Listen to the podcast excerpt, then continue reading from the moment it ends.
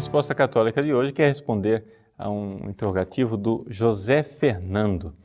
Ele gostaria de saber como é a ação de Satanás no mundo, se ele tem poder físico. Não é? Ele não entende, por exemplo, Jesus tirou Satanás daqueles endemoniados do Evangelho e mandou que eles fossem para os porcos. Mas como é isso? Satanás entra em corpos, né? Também tem uma outra pergunta, exatamente perguntando isso: como é que ele entra, né? Então, veja, a primeira coisa que nós temos que entender aqui é que essas são é, curiosidades teológicas, tá? Existem algumas coisas que são de fé. Primeiro, nós sabemos que existe Satanás e os seus demônios. Isto é de fé. Segunda coisa, que ele age no mundo. Agora, esta ação dele, como é que ela se dá? Para explicá-la, aí nós já estamos no campo da teologia. Essa nossa secção do site Resposta Católica quer dar a resposta daquilo que é mais ou menos o magistério oficial da igreja, aquilo que é a posição mais sólida, que todo mundo pode dizer, não, é isto que a igreja diz. Aliás, é também por isso que essas pessoas fizeram a pergunta. Não querem saber a opinião teológica do Padre Paulo, querem saber qual é o verdadeiro magistério da igreja. Então eu quero comentar com vocês o número 395 do Catecismo da Igreja Católica. Eu vou, inclusive, lendo, né, para com ele responder a essas interrogações.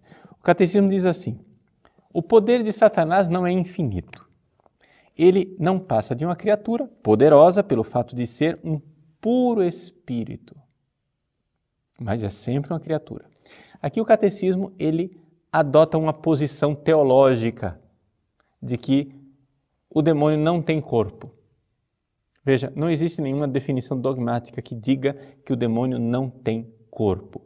Mas essa é a opinião teológica de Santo Tomás de Aquino e, vamos ser objetivos, dentro da Igreja Católica, é uma opinião teológica vencedora, poderíamos dizer assim. Por quê? Porque, de uma forma geral, as pessoas tendem a seguir a teologia de Santo Tomás de Aquino. No entanto, houve teólogos né, ao longo dos tempos que disseram que o demônio pode ter também um corpo, um corpo sutil, e diziam isso exatamente para justificar as aparições demoníacas, porque às vezes o demônio ele é visto. Né? Se ele não tem corpo, como é que ele pode ser visto? No entanto, na teologia de Santo Tomás de Aquino, que aqui é adotada pelo catecismo, o demônio é um espírito puro. Isso quer dizer que as armas dele são armas espirituais. Quando nós então falamos de que o demônio entrou num corpo ou saiu de um corpo, foi expulso de um corpo. Isso tudo, então, segundo esta teologia, deve ser interpretado como linguagem metafórica, ou seja, uma linguagem que não descreve exatamente o fenômeno em si, mas é uma metáfora. Então, o demônio, ele, se é um espírito puro, quais são as armas dele? As armas do demônio são armas espirituais. Ele age, portanto, no espírito da pessoa. Não sempre aqui uma resposta teológica, não através do acesso ao núcleo da alma da pessoa, à sua inteligência, à sua vontade, mas, digamos assim, provocando a alma da pessoa na, nas suas faculdades periféricas, poderíamos dizer assim, que é mais a questão da imaginação, onde acontecem as nossas feridas afetivas, esse tipo de coisa. Essa seria uma explicação teológica possível considerando que o demônio é espírito puro. Então, ele não entra ou sai. A palavra entrar ou sair, ela seria uma palavra para expressar, na verdade, a ideia de que ele está dominando uma pessoa, de alguma forma. Bom, continua o nosso catecismo dizendo assim: que o demônio não é capaz de impedir a edificação do reino de Deus. Então, Deus é mais poderoso do que o demônio. Embora Satanás atue no mundo por ódio contra Deus e seu reino em Jesus Cristo, e embora a sua ação cause graves danos de natureza espiritual e indiretamente até de natureza física, veja que essa parte do catecismo aqui tenta responder um pouco a, ao seu próprio questionamento, ou seja, o dano físico né? que poderia ser uma doença, que é, seria teoricamente essa manada de porcos né, que se joga no mar, esses danos físicos são indiretos.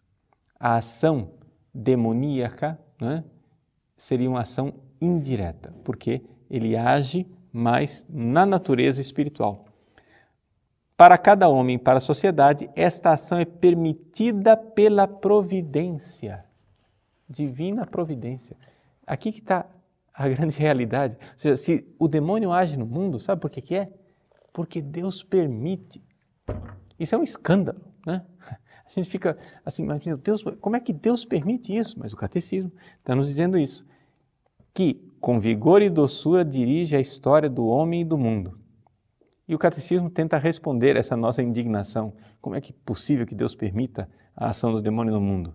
Ele diz assim: a permissão divina da atividade diabólica é um grande mistério. Tá bom? A gente não sabe por quê. Por que é que Deus permite isso? Nós não sabemos. O que é que nós sabemos? Aí o catecismo diz. Mas nós sabemos, citando Romanos 8, 28, que Deus coopera em tudo para o bem daqueles que o amam. Então, se Deus permite, é porque Ele tem uma salvação, uma redenção, uma ressurreição atrás disso tudo. Espero ter respondido um pouco ao seu questionamento. Então, como é que o demônio age no mundo? A ação dele é, sobretudo, de natureza espiritual. A ação no mundo físico ela é indireta. E por que é que ele age? Age porque Deus permite. E por que é que Deus permite? É um grande mistério, mas nós sabemos que se ele permite, alguma coisa de bom ele quer tirar disso tudo. Nos recorda Santo Agostinho: Deus não permitiria o mal se deste mal ele não pudesse tirar um bem maior.